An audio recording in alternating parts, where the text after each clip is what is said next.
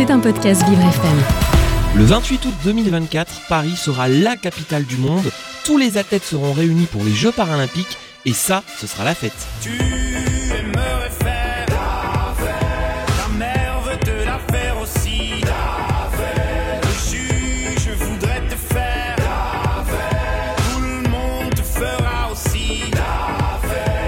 Et pour que la fête soit belle, faisons la fête à nos athlètes. Ils vont porter haut et fort les couleurs de la France. Vous ne les connaissez pas assez et pourtant, je vous propose de les découvrir, de les aimer, de les suivre, de les encourager. Vous écoutez Sport 360, Jason Jobert. Et dans Sport 360, aujourd'hui, je suis heureux de retrouver un judoka heureux et dangereux. C'est ce qu'il dit. On va vérifier ensemble. Heureux, en tout cas, je n'en doute pas, en voyant son sourire en face de moi dans le studio de Vivre FM. C'est Hugo Métifio. Bonjour Hugo. Bonjour, bonjour à tous. Bonjour à Alors, je suis ravi de vous avoir effectivement euh, avec nous. Alors, on va s'intéresser à vous pour mieux vous connaître. Euh, déjà, vous avez quel âge et comment vous vous êtes mis au judo, Hugo? Alors, j'ai 24 ans, voilà, je suis originaire d'un petit département, la Drôme, dans le sud. Et euh, comment je me suis mis au judo? Eh bien, c'est très simple. Moi, je voulais faire du rugby quand j'étais petit. Et ma mère euh, a dit non, pas de rugby parce que ça abîme les oreilles. Et résultat, je me suis mis au judo qui était parce que le dojo était pas loin et j'ai les oreilles tout abîmées parce qu'apparemment le judo à un moment donné ça abîme les oreilles. Et donc j'ai fait du, j'ai pas fait de rugby parce que ça abîmait les oreilles, mais je fais du judo et j'ai les oreilles abîmées. Donc, Ah euh, bah, alors comme quoi, la maman n'est pas trop déçue ben, elle le dit pas trop, en tout cas. Elle le dit pas trop. Bah, c'est une belle histoire de commencer euh, comme ça. Est-ce qu'on peut expliquer à nos auditeurs c'est quoi un dojo? Oui, bien sûr. Alors, le dojo, c'est euh, c'est la maison du judo. C'est euh, voilà le, le- football, le, le rugby, ça va être dans un stade. Nous, c'est le dojo. C'est là où il y a tous les tatamis, toutes les compétitions. C'est euh, les entraînements, c'est dans le dojo. Alors le, judo est un sport à base de respect. Euh, ça marque, j'imagine, quand on est enfant, euh, d'être éduqué avec ce sport et ça doit avoir une influence sur le reste de la vie?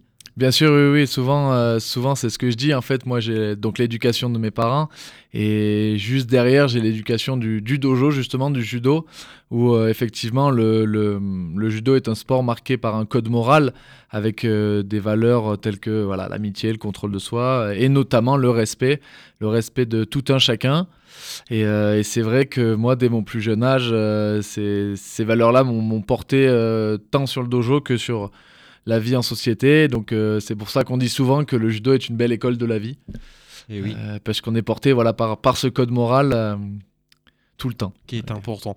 Quelles sont les, les- les couleurs de ceinture qu'on explique un peu à nos auditeurs quand on, quand on commence le judo et qu'on est gamin? On doit viser le noir le plus vite possible, mais il doit y avoir ça. pas mal d'étapes. Exactement, oui, voilà. Alors en fait, il y a pas mal d'étapes. Il y a donc ceinture blanche, jaune, orange, verte, bleue, no- marron. Euh, et noir. Euh, en- entre, entre deux, il peut y avoir euh, blanche, jaune euh, ou euh, Oui, un jaune, mélange, orange, voilà. ouais. Et pour la petite anecdote, quand je suis allé au Japon la première fois en 2017, j'étais alors déjà ceinture noire. Et puis j'ai pris une ceinture blanche euh, au Japon. Et puis euh, c'était vraiment une grosse bagarre. Alors que normalement, il ne devrait pas y avoir bagarre, puisque moi, ça fait 15 ans que je fais du judo. Je suis déjà ceinture noire et il est ceinture blanche.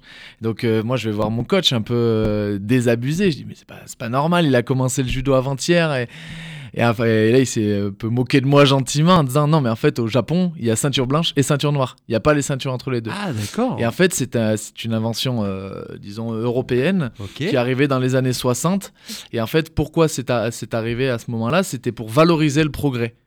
Puisqu'avant, en fait, on était ceinture blanche pendant euh, 10, 12, 13, 14 ans, jusqu'à Oui. être ceinture noire. Et on pouvait éventuellement se démotiver quand on est enfant. Tout à fait, exactement. Et Mhm. donc, euh, pour pallier à ce, ce phénomène de, de, voilà, de, de, de, de- de démotivation, et on a créé des, des petits paliers pour euh, valider la progression à chaque fois et que ça fasse plaisir euh, du coup aux petits et que les que et vous-même, progrès- ça vous a stimulé d'avoir cette Bien évolution sûr, Ouais. bien sûr, bien sûr, Ouais, parce que c'est vrai que nous, à chaque fin de chaque fin d'année, on a le on a le, passage de grade, ce qu'on appelle, et en fait, c'est là où on reçoit de la main de nos euh, professeur la, ceinture donc euh, en question au-dessus. Et c'est vraiment un moment un peu solennel qui est dans la vie d'un judoka très très importante. Et jusqu'à arriver au moment où on reçoit la ceinture noire qui est vraiment le moment attendu depuis tout petit. Et oui, et vous, à quel âge vous avez eu euh, cette ceinture noire? Alors j'ai eu ma ceinture noire à 15 ans en fait. On peut l'avoir à euh, minimum 15 ans. Et Oui. moi le jour de mes 15 ans, j'avais tous mes points en compétition, mes katas, puisqu'il faut avoir un, un kata, c'est une sorte de démonstration que voilà, il est apte techniquement à avoir la ceinture noire. Devant un jury, en quelque sorte? Exactement, Ouais, oui, tout à fait. On passe un kata devant un jury. Les points de compétition, c'est en compétition en fonction des combats gagnés et perdus. On amasse un certain nombre de points. Il faut avoir une certain, un certain nombre de points pour être ceinture noire. Et, euh, en fait, euh, si on a ces points avant, donc à 14 ans et demi à peu près comme moi, et ben en fait, il faut attendre le jour de ses 15 ans pour se voir décerner la, la ceinture noire. D'accord. Et est-ce que, euh, quand on est encore junior, on peut perdre euh, une ceinture ou une fois qu'on a acquis un, un- Non. un grade, on le conserve mm, Oui, exactement. Euh, Lorsqu'on a acquis un grade, on, on- on le conserve et on peut pas rétrograder. Mais par contre, ça arrive que euh, on garde son grade pendant deux ans. euh, parce, qu'on, parce que le professeur estime que euh, on n'est pas encore apte à avoir le, le grade supérieur. Alors j'imagine que le petit Hugo qui vit à Romans-sur-Isère, euh, du côté euh, de la Drôme, Les du fiches coup, sont bonnes. euh, bah, je connais bien la ville de, de Romans-sur-Isère et, et la Drôme et l'Ardèche.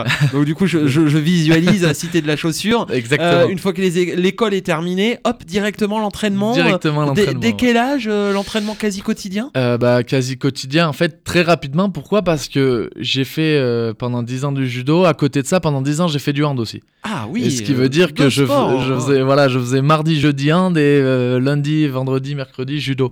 Donc, euh, donc j'avais un peu entraînement de partout. Je faisais un peu suer mes parents qui faisaient les allers-retours. Ah, ça c'est sûr. Mais, euh, mais très rapidement, j'ai envie de dire, à, à l'âge de, de 9-10 ans, j'étais déjà quasiment sur un entraînement quotidien. Et puis j'ai- un tempérament un peu hyperactif. J'aime euh, toujours, même, même quand j'avais tous les jours entraînement, le samedi, j'allais au stade voir les copains. Et puis le dimanche, j'avais compétition.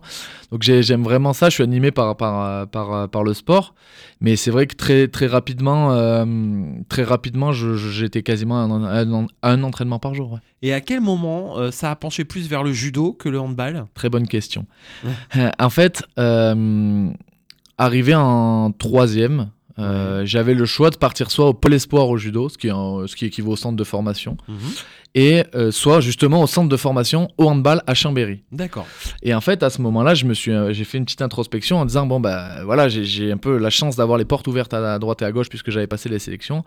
Maintenant, qu'est-ce qu'on choisit? Où est-ce qu'on va faire la carrière? Parce qu'après, à, à un moment donné, dès que j'aurai fait ce choix-là, eh ben, ça fermera la porte à l'autre. Et du coup, je me suis dit un peu euh, avec mon tempérament, euh, alors je vais, je- ça va être pas très beau, mais d'égoïste que je préfère gagner pour moi tout seul, euh, prendre, prendre un peu tout, et aussi parce que des fois j'avais un petit peu de mal avec les sports d'équipe puisque je pouvais faire un très bon match et perdre le match puisque Ah les camarades étaient pas dans leur bon jour. C'est et, et évidemment inversement. Et c'est vrai que j'avais ce tempérament un peu plus, euh, alors je vais plutôt me reprendre pas égoïste mais solitaire, Ouais. où, où je préférais être tout seul et m'en vouloir à moi tout seul si je perds en disant bah voilà il faut travailler plus ou en tout cas il y a des choses qui ont été mal faites et ça vient uniquement de moi et pas de mes camarades et inversement quand on gagne bah, j'aimais euh, dire bah c'est moi qui ai gagné et Eh je bah suis oui, content grâce à mon travail. hein. exactement grâce à mon vous travail êtes un travailleur, on va, on va y Mhm. revenir hein, Mhm. justement. Et, euh, et puis un sacré palmarès déjà de- depuis euh, votre jeune âge. Et comment on, on passe d'une étape à une autre? Parce que du coup, bah, vous quittez Romans-sur-Isère. c'est ça oui tout à fait et puis bah, progressivement, on devient un athlète de haut niveau. Exactement, oui, voilà, c'est vraiment ça. Il y a, hum, en fait, la, comment dire, la, la quête d'un sportif de haut niveau, ça va être euh, l'image d'un escalier, petite marche par petite marche. C'est pas, euh, on est en bas de la montagne et on veut la montagne en haut euh, tout de suite. Il faut vraiment se faire cette petite image. Et moi, c'est ça, c'est l'image. Elle, elle vient pas de moi, elle vient de mon entraîneur.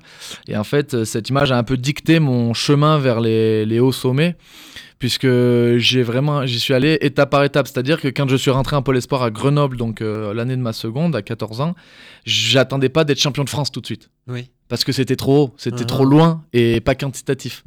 Euh, donc j'avais besoin de, de quelque chose qui soit proche de moi. On parle d'objectif smart. Voilà, il fallait que ce soit proche de moi, il fallait que ce soit réalisable. Et à ce moment-là, bah, c'était, j'étais un bon athlète dans la région et je voulais être champion de région. Voilà. Ouais, Donc euh, j'ai première voulu- étape. exactement première Ouais, étape. Et en fait c'est petit à petit comme ça. J'ai fait département puis région, Euh, voilà. Puis après il y a l'entrée au pôle espoir donc à Grenoble qui va professionnaliser un peu l'environnement. Donc euh, professionnaliser l'environnement et donc faciliter la- l'atteinte de l'objectif. Et donc en fait, c'est petit à petit, je passais des étapes jusqu'à un moment donné où c'était un peu le déclencheur de, de- de ma carrière de, haut niveau. C'est ma première médaille de vice-champion de France Oui. en cadet, Oui. donc euh, 2015 de mémoire. Mhm. Et, euh, et en fait, à ce moment-là, j'avais un nom qui était repéré, repéré par les entraîneurs. Et disons que ça a été. Une fois qu'on est repéré, qu'on a un nom placé sur les tablettes des entraîneurs, c'est quand même plus simple parce que ça veut pas dire qu'on a des passes droits, mais ça veut dire qu'à la moindre performance, on va être quand même repéré en disant il a déjà ça derrière. Eh oui, Alors que quand sûr. on est personne, entre guillemets, Eh quand on oui. n'a pas encore de référence, C'est encore dur. c'est encore plus dur. Eh oui, Et donc cette première médaille m'a permis d'atteindre les portes de l'équipe de France, où j'ai fait quelques tournois. Et après l'année d'après, bah, je dois être champion de France, euh, médaillé européen, etc. Et c'est vraiment là que ça s'est que ça s'est décanté. Quoi. Alors le etc. On va revenir dessus. Mhm.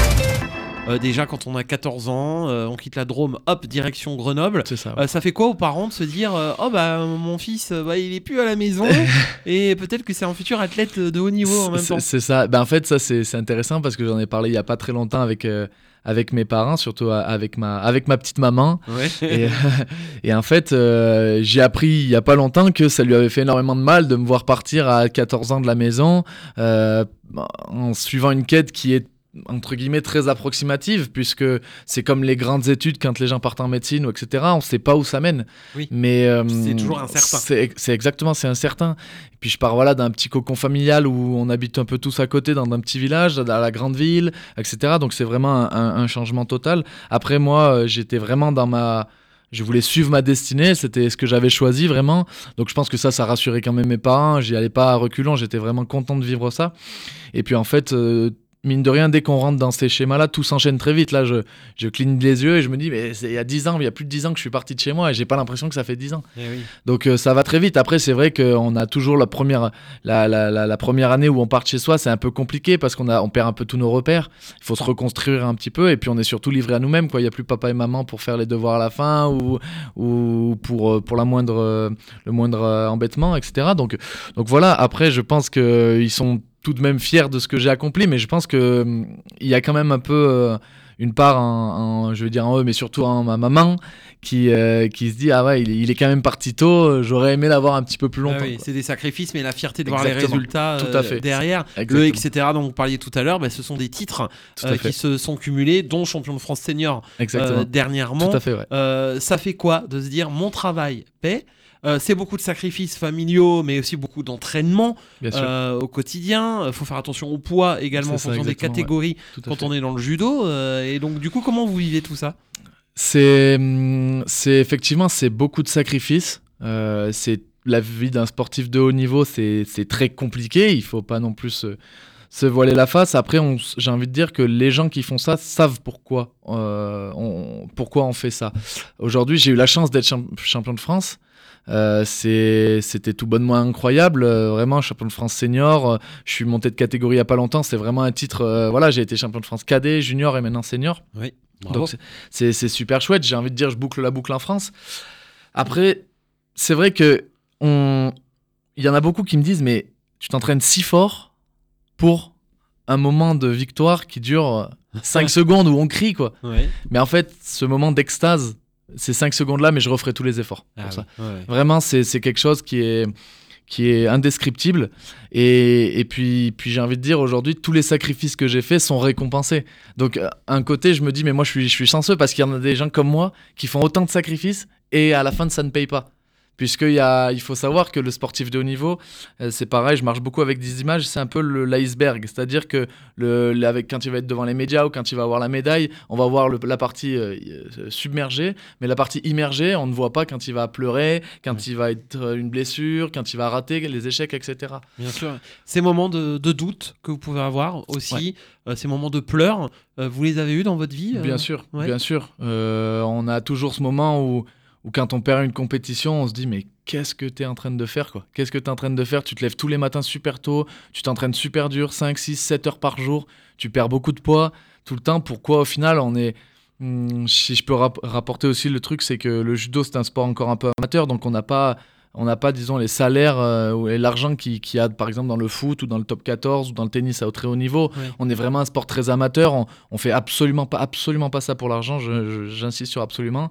Et donc, on- à un moment donné, on se dit, mais pourquoi en fait on va pas faire des études et travailler tout bonnement comme tout le monde et avoir un salaire, on va dire, digne de ce nom Et on va peut-être se faire moins mal et on gagnera mieux notre vie. Et en fait, c'est à ce moment-là où je me suis dit, mais je fais absolument pas ça pour l'argent. Je fais ça pour moi parce que j'aime ça et parce que j'aime me challenger. Et c'est vrai qu'en fait, quand on a ces moments de coup de blues, eh ben, il faut déjà premièrement être bien entouré. Euh, je pense que l'athlète qui va être tout seul, tout seul, c'est d'autant plus compliqué que de remonter en selle. Moi, j'ai la chance d'avoir une famille, des amis qui me soutiennent. Donc déjà, ça, c'est un gros point. Et après, c'est la, volonté qu'on a en soi. C'est-à-dire que euh, j'aurais pu très bien m'arrêter à ma première défaite ou ma deuxième défaite. Mais non, à chaque fois, je me dis, allez, on en veut plus, on en veut plus, on en veut plus. Et puis le moment, de le moment où, où j'arrêterai, c'est un moment où je- que j'aurais choisi moi et pas par un coup du destin ou un coup Oui. du sort. euh, Vous l'aurez choisi voilà, exactement, tout à fait. Euh, le travail, euh, ça vous a pas empêché euh, aussi intellectuellement d'avancer et de faire des études. Tout à fait, Donc un master, je crois. Exactement, oui, Ouais. c'est ça. Je suis un, donc un, master- un master dans, dans l'aménagement urbain. Ouais. Et euh, en fait, pareil, c'était un peu une condition sine qua non de mes parents. C'est le judo, c'est bien, mais il faut qu'il y ait les études à côté. Euh, donc c'est vrai que moi, j'ai toujours suivi un cursus à côté. Puis ça m'a, ça m'a quand même permis de m'équilibrer. C'est vrai que quelques, pendant la première année après la fac, enfin après le, le bac, euh, j'ai vraiment fait que du judo parce que voilà, j'étais un, un peu borné. Je voulais absolument décrocher la lune tout de suite. Et du coup, Ouais. j'ai fait vraiment que du judo. Et c'est vrai qu'en fait, je suis monté sur le tapis à chaque fois avec énormément de pression, puisque je n'avais que le judo. Et que si le judo, ça ne, ça ne se passait pas bien, et ben ça, là, pour le coup, ça remettait vraiment en, cause beaucoup de choses. Et donc, le fait de faire des études, ça m'a permis de m'équilibrer et de dire, mais écoute, même s'il n'y a pas le judo, il y aura quelque chose à côté. Et donc, ça m'a permis de me libérer dans mon judo. Oui. Et c'est là où je dis souvent, un judoka heureux, c'est un judoka dangereux. Ah voilà, Voilà. du coup l'explication, effectivement. Exactement. Est-ce que vous avez été un judoka dangereux sur euh, le tatami? On dit bien le tatami. hein Exactement, oui. Euh, au premier Grand Slam de Paris, là, vous venez d'y participer, ça s'est passé difficile, je crois. Exactement, ça fait partie de l'aventure. effectivement donc j'ai participé au Grand Slam de Paris donc c'est le plus prestigieux tournoi Oui. tournoi au monde. Alors pour moi c'est un, un- un parcours qui s'arrête très tôt puisque je perds au, au premier combat. C'était ma première compétition de cette Mhm. ampleur en senior. Eh en oui. senior. Puis il faut rappeler que donc j'étais à moins de 90 kilos, catégorie où- que j'ai connue il y a 5 mois, 2 mois avant les championnats de France. Donc c'est vraiment euh, quelque chose d'incroyable d'y participer si tôt. on va Vous dire. étiez dans une catégorie un- Inférieure. Un, un point Tout inférieur. à fait, j'étais à moins de 80 kilos jusqu'à euh, août euh, 2000. Donc vous avez gagné 10 kilos de muscles, euh, Hugo, en peu de temps. Alors, pas tout à fait, puisque quand, j'étais, quand je dis que j'étais à moins de 80 kilos, je pesais en moyenne 88 kilos. Et perdais du poids pour arriver à ces Pour la 80 voilà. compète. Exactement. D'accord. Et en fait, c'est cette accumulation de régime qui m'a dit bah non, allez, on n'en peut plus, je monte de catégorie. Donc, je monte à moins de 90 kilos. Et j'ai fait 2-3 compétitions nationales. Elles se sont bien passées puisque j'ai gagné. Puis les championnats de France que j'ai gagnés. Et à savoir que ces championnats de France, je ne les avais jamais gagnés en moins de 80 ou en moins de 73 kilos en Mhm. senior. Mhm. Donc euh, c'est vraiment et donc je n'avais jamais participé au Grand Slam de Paris dans mes catégories inférieures. Donc c'est vrai que ça fait 4 mois que je monte de catégorie et je participe à ce tournoi-là que je n'avais pas pa- participé dans les Eh oui, vraie première. Donc effectivement une vraie première. On revient aux étapes par étape de tout à l'heure, euh, qui a Exactement. commencé à Grenoble. Tout à fait, mais c'est Ouais, exactement ça. Voilà, c'est Ouais. l'escalier. Et donc euh, voilà, j'ai donc j'ai participé à ce tournoi-là. Peut-être un peu de pression qui s'est mélangée un petit peu avec tout parce que voilà, on combat à l'Accor Arena à Bercy. Puis quelle belle équipe de France de judo, Quelle belle équipe de France, les voilà. médias qui sont derrière. Tout à fait, exactement. C'est c'est à un ça. moment donné, le poids des médias aussi peut, peut être bien fort sûr, pour un athlète. Bien sûr, bien sûr. ça- là, on avait l'équipe 21 qui nous suivait tout le temps en inside, comme on dit. Ouais. Et puis, euh, puis voilà, il y a quand même pas mal de copains qui sont venus. Puis voilà, comme je dis, l'Accor Arena, c'est 20 000 places, 20 000 personnes qui, qui, qui sont là pour vous. Donc ça, ça met une petite pression. Je pense que c'était ma première, donc un peu tout s'est mélangé. Puis j'ai pris quand même un adversaire qui était fort aussi. Puis c'est Mhm. c'est aussi une décision un peu euh, houleuse de l'arbitre. C'est-à-dire que j'ai pas pris Hippon, donc j'ai pris euh, un Wazari, ce qu'on appelle un Wazari, donc c'est la valeur intermédiaire. Et euh, c'est une, une, une, une action qui est discutable sur l'arbitre. Après, bon, j'ai envie de dire, euh, ça peut la prochaine fois peut-être que ça arrivera pour moi, donc ça, je, je me plains pas sur l'arbitrage. Mais c'est vrai que ça donne envie, en tout cas, d'y revenir. Mhm. Et là, normalement, voilà, dans un mois, j'ai un autre Grand Prix comme ça qui se, qui se déroulera en Autriche et, et on ira avec euh, d'autres d'autres perspectives. Voilà, toujours exact- plus haut. exactement. Qu'est-ce qui se prépare pour Paris 2024 en termes de qualif pour vous? Est-ce que ce sera une bonne année pour être peut-être au jeu ou est-ce que ce sera pour plus tard Los Angeles? Alors, exactement, Los Angeles, ouais. Alors, ben, justement, à ce tournoi-là, à Paris, il y a, on a un, un collègue qui a fait, euh, donc à moins de 90 kilos, Max Ngayab, qui a fait troisième et qui a fait une très très belle compète, il faut souligner. Et donc, euh, lui, il a pris la pole position pour euh, les Jeux Olympiques de Paris 2024. Après, nous, l'équipe de France nous a dit qu'il n'y aura pas encore de. Euh, d'inscrits pour l'instant à moins de 90 kilos il se laisse encore un, deux- un, un ou deux mois donc euh, de, pour voir un petit peu pour laisser un peu la concurrence faire Mhm. donc voilà, moi j'ai un tournoi dans un mois, j'en aurai sûrement un autre dans six semaines. Euh, Aujourd'hui, euh, à l'heure actuelle, elle est un peu compromise, il faut pas se mentir, puisque Max a pris quand même une, une belle option sur, sur, sur ces jeux-là, ce qui est normal après sa performance. Mhm. Maintenant, euh, si euh, il n'y a pas de sélectionné, il y a aussi une raison. Donc, euh, donc cette raison, c'est que peut-être ils veulent, ils veulent en voir un peu plus euh, de la part de tout le monde. Et je pense que de toute façon, la sélection arrivera d'ici euh, fin avril, début mai. Et à ce moment-là, on, on verra. Mais euh, il y en a beaucoup qui disent, bah alors oui, mais du coup, si t'es pas sélectionné, t'arrêtes. Et moi, euh, en tout cas, t'arrêtes la qualif pour les Jeux. Moi, j'ai dit, j'ai là, j'ai plus que 5 mois à tenir. On sait pas, le sport, on a vu euh, maintes et maintes fois qu'il y a eu des blessures à la dernière Eh minute. Mhm. Euh, donc euh, moi, Jusqu'au bout. Jusqu'au bout, Ouais, exactement. ouais. et puis, et puis si c'est pas pour cette année, on verra pour Los Angeles 2028. Mais en tout cas, je veux, euh, je préfère avoir des, des, des remords en septembre en disant j'aurais pu, j'aurais peut-être mieux fait de faire ça, ça ou ça, mais pas de regret en disant j'aurais dû faire quelque chose et je, ne- je ne l'ai pas fait.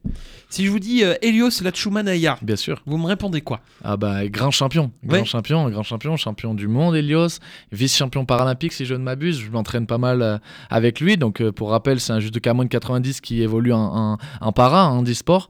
Euh, c'est quelqu'un qui aujourd'hui a tout pour moi pour être champion paralympique en été.